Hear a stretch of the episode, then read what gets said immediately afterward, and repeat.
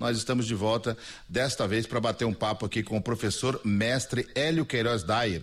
Ele que é secretário de Estado de Educação, foi empossado no dia 1 de janeiro de 2023 e que desde domingo aí tem vários desafios, né, para essa que é uma das maiores pastas da gestão pública e, e sempre que a gente fala em educação, a gente se lembra, vai lembrar da pandemia e fala quanto tempo nós perdemos ali e quanto tempo a gente vai demorar para recuperar né, tudo isso, né? Estou falando do Brasil e do mundo todo de uma maneira geral. Professor, bom dia, tudo bem? Bom dia, secretário.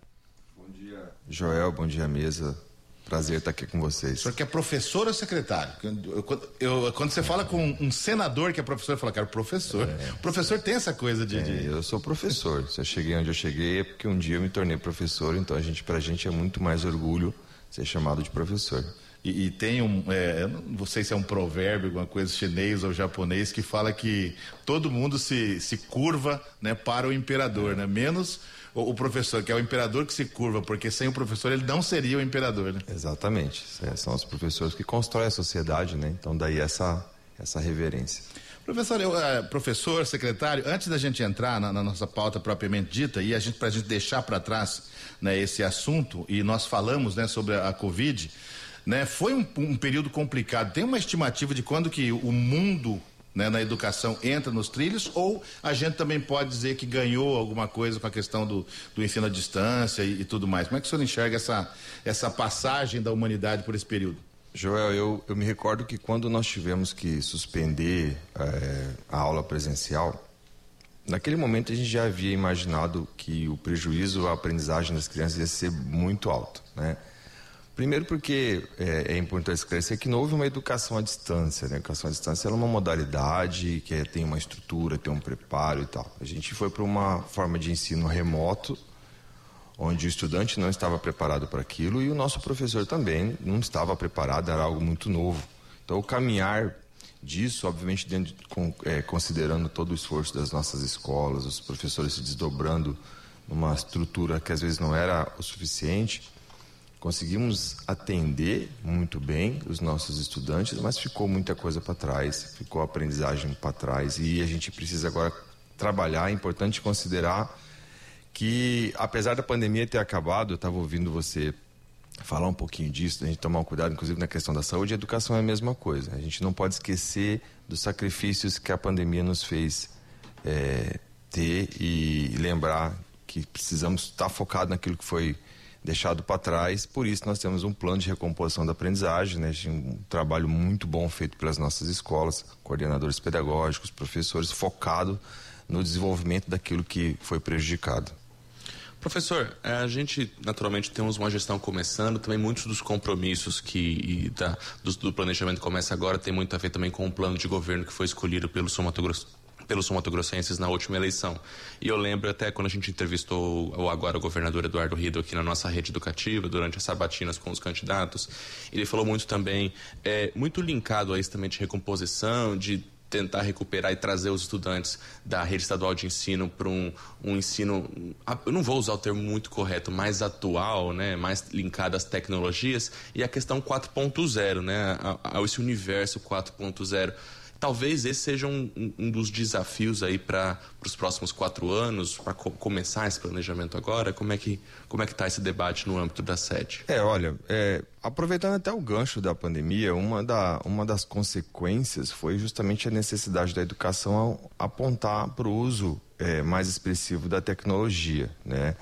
É, e ela já estava lá e a gente aqui acabava ainda não fazendo esse uso. A gente precisa focar muito realmente no uso dessa tecnologia o acesso à informação, ele existe. A gente costuma dizer na educação que os nossos jovens, todos eles, têm acesso à informação. O problema é a qualidade da informação que eles têm acesso. Né? Então a educação ela precisa entrar nesse universo do, da, da informação de tal forma que, primeiro, ela tem que ser atrativa para o estudante.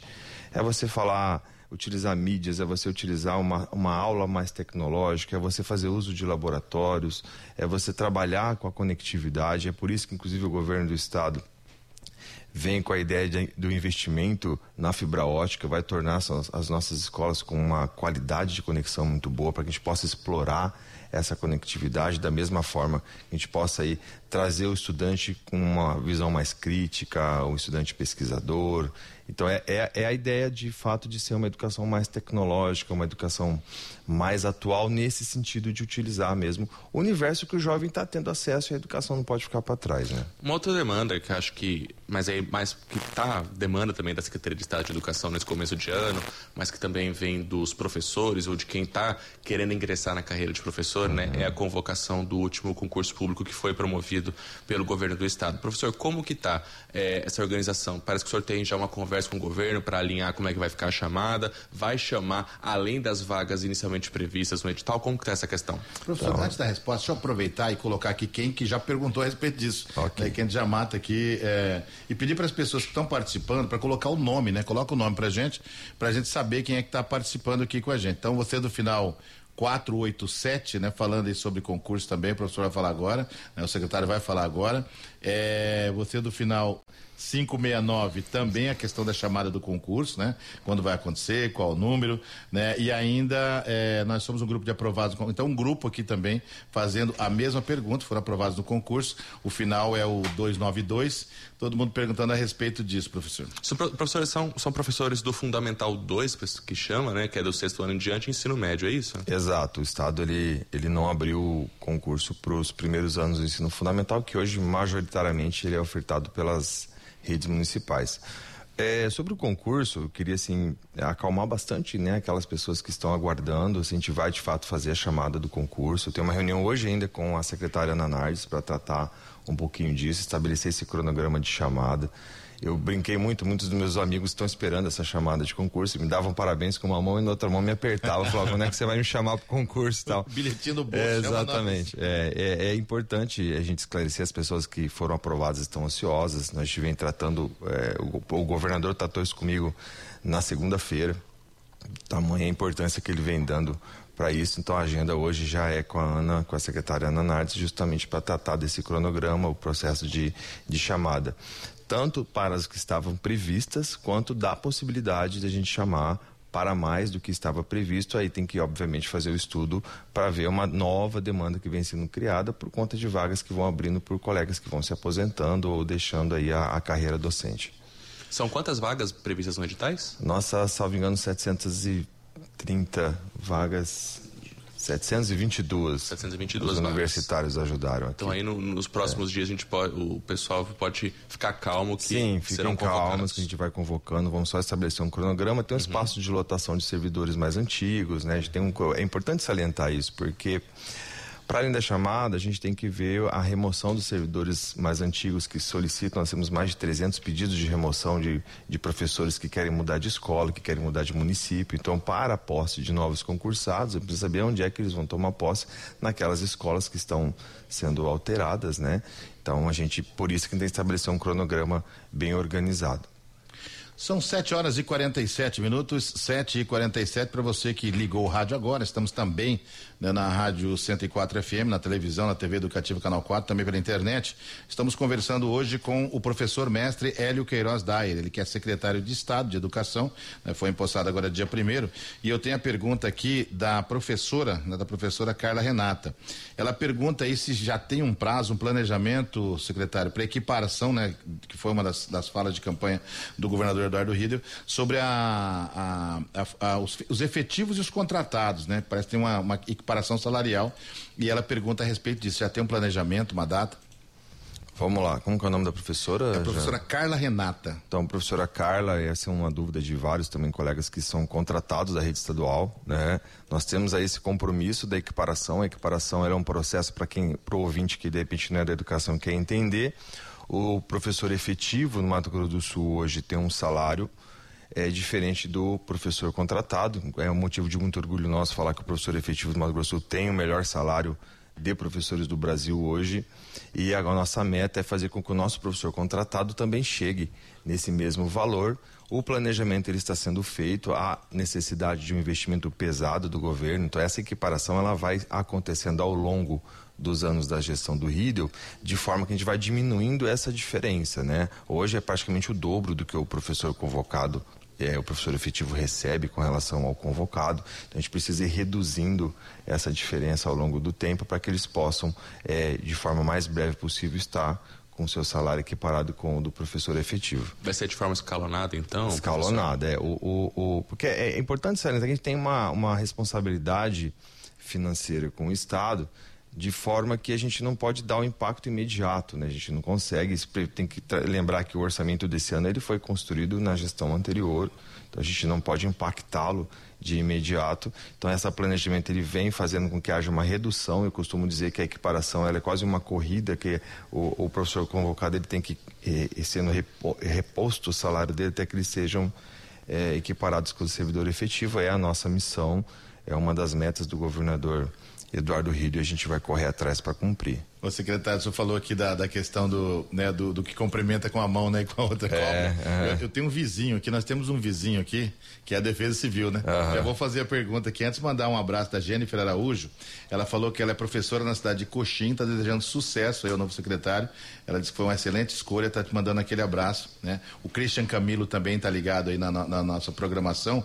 É, tem uma pergunta aqui, antes dessa aqui, que é sobre a. Se tem algum plano de inserção da cultura regional nas escolas, muito legal a pergunta também. Mas aqui o nosso vizinho não vai ter que escapar, não vai escapar dele, vai, é no mesmo prédio, então vai estar ali. Ele falou, ó. Pergunta aí se na questão do, do, da defesa civil nas escolas, né? Uma vez que o secretário foi coordenador né, foi. né, municipal de defesa civil em Campo Grande, o Sandoval. Ele falou: estou aguardando sua visita aqui do lado. Oh, grande Sandoval, é verdade. Eu a gente gosta de trabalhar, sabe, Joel? Teve uma época que eu era diretor de escola municipal e atuei 10 anos como voluntário da Defesa Civil. É uma, uma doação que acho que todo cidadão tem algum momento da vida precisa fazer. E Sandoval é uma pessoa muito dedicada a isso também.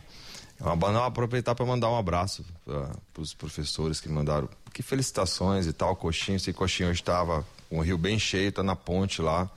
Então, um cuidado com o pessoal lá. Um grande abraço para todo mundo. É, sobre a, a, questão da inserção da cultura regional, é algo também que, que pode ser é, pensado, secretário? O que, que ocorre? A, a, cultura regional já tem a previsão dentro do currículo do Estado para que ela seja trabalhada uh, no desenvolvimento das aulas na escola, né? É, tanto no desenvolvimento da arte quanto das outras, das outras unidades curriculares, como por exemplo geografia e história, você pode trabalhar a cultura regional, a gente incentiva isso, mas é sempre importante dar essa lembrada mesmo é, para que as nossas escolas possam investir mais e, enfim, olhar mais para a nossa cultura regional que é tão rica.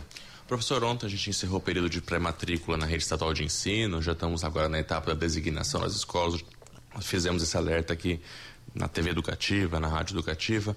A rede está preparada já para começar as aulas, está nos ajustes finais, mas os alunos. Uh, Podem ficar preparados aí para o ano letivo? Podem ficar preparados, se Deus quiser, vai ser um ano muito produtivo para nós. Nossas escolas estão sendo preparadas, os kits todos adquiridos, muitos dos kits já estão chegando na, é, nas nossas escolas. Nós temos aí 20 escolas reformadas para serem inauguradas agora no começo do nosso ano. Então, nós temos um grupo grande de estudantes que vão já começar o seu ano com uma escola nova, né? Então, os nossos professores estão curtindo agora o seu período de férias que é merecido, mas já teremos uma primeira semana de formação com os nossos professores ali no começo de fevereiro, para que eles possam receber da melhor maneira possível os nossos milhares de alunos que estão aguardando o início das aulas. Deixa eu aproveitar aqui, a pergunta a gente já fez, rapaz, estou naquele período em que, a, naquele, naquele espaço em que o óculos para longe, ele não dá e tá, o, o longe está muito é. perto e o perto está muito longe. Então eu vou chegar aqui para dizer o seguinte, ó. O Marcos Silva, a Eliane Gaspar, a Elisângela Custódio, muita gente participando realmente, né? Tá lá de Naviraí, inclusive, participando.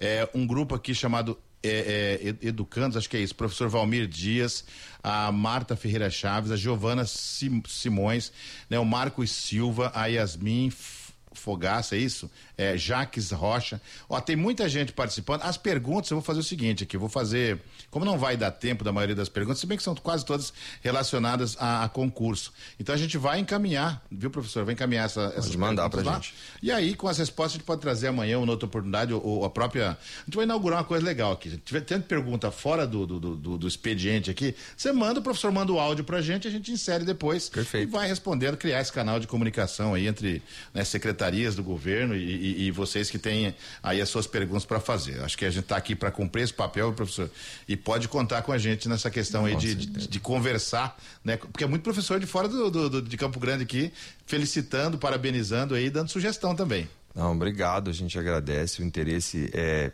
é, é, acho sempre muito bom ouvir o interesse das pessoas em, se, em ingressarem na rede estadual. Sinal que a rede estadual, de fato, ela é atrativa para o professor. Então a gente fica muito feliz, estamos correndo atrás para a chamada do concurso, trazê-los para essa função efetiva é, e da melhor maneira possível, o mais rápido possível, a gente vai organizar para que eles possam então ingressar a carreira docente na rede estadual.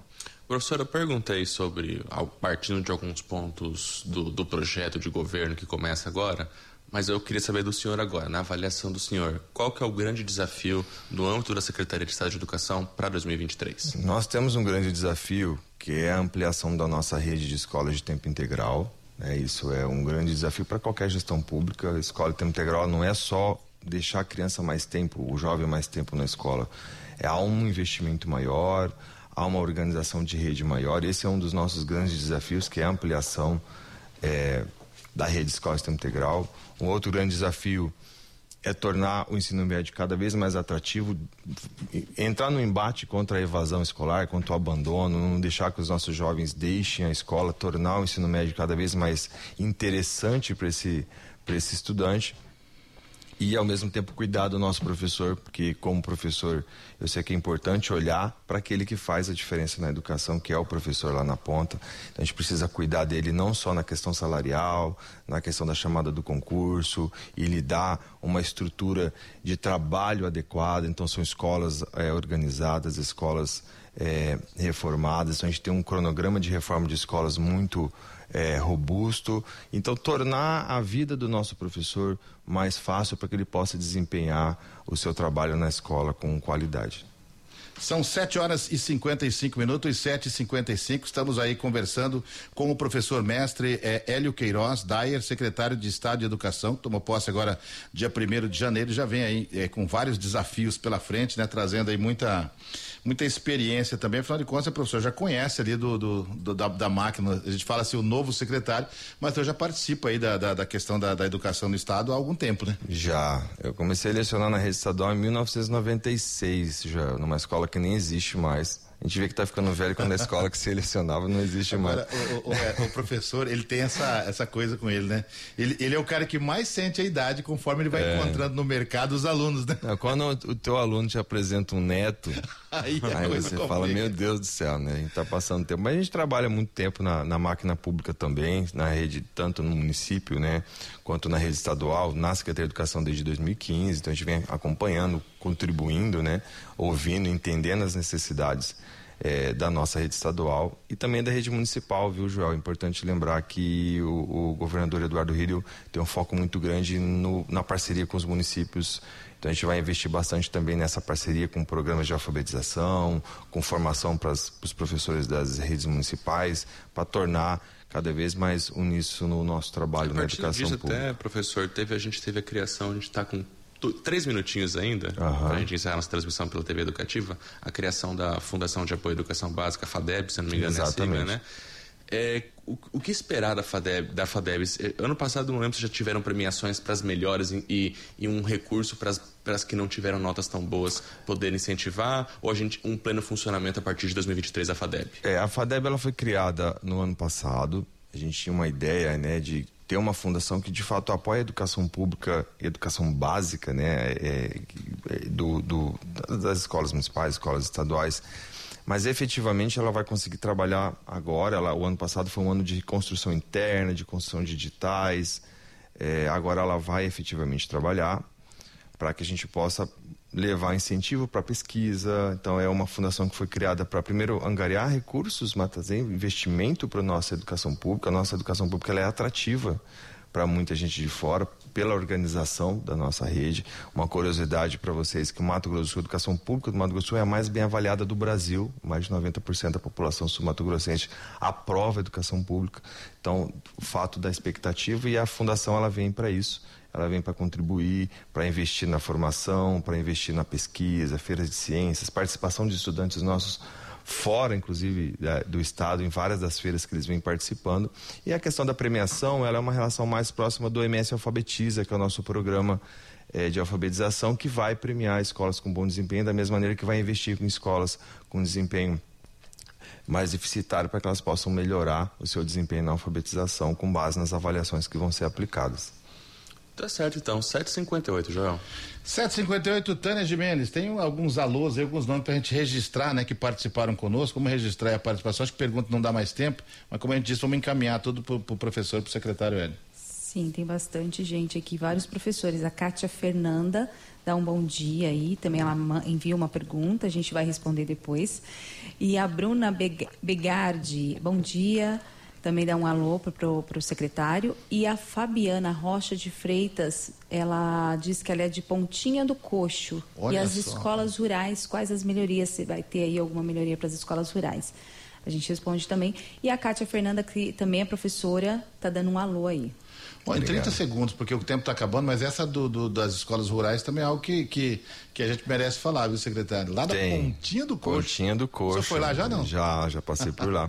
Na verdade, assim, nós temos regiões no estado que são assim, né, é, bem distantes e que precisam de um olhar especial do governo. A gente vai fazer isso, tanto no investimento no transporte da zona rural, nos ônibus, com novos ônibus, como também na melhoria das estruturas das escolas da zona rural. Então, a gente tem um foco tanto na estrutura quanto também na questão do transporte rural.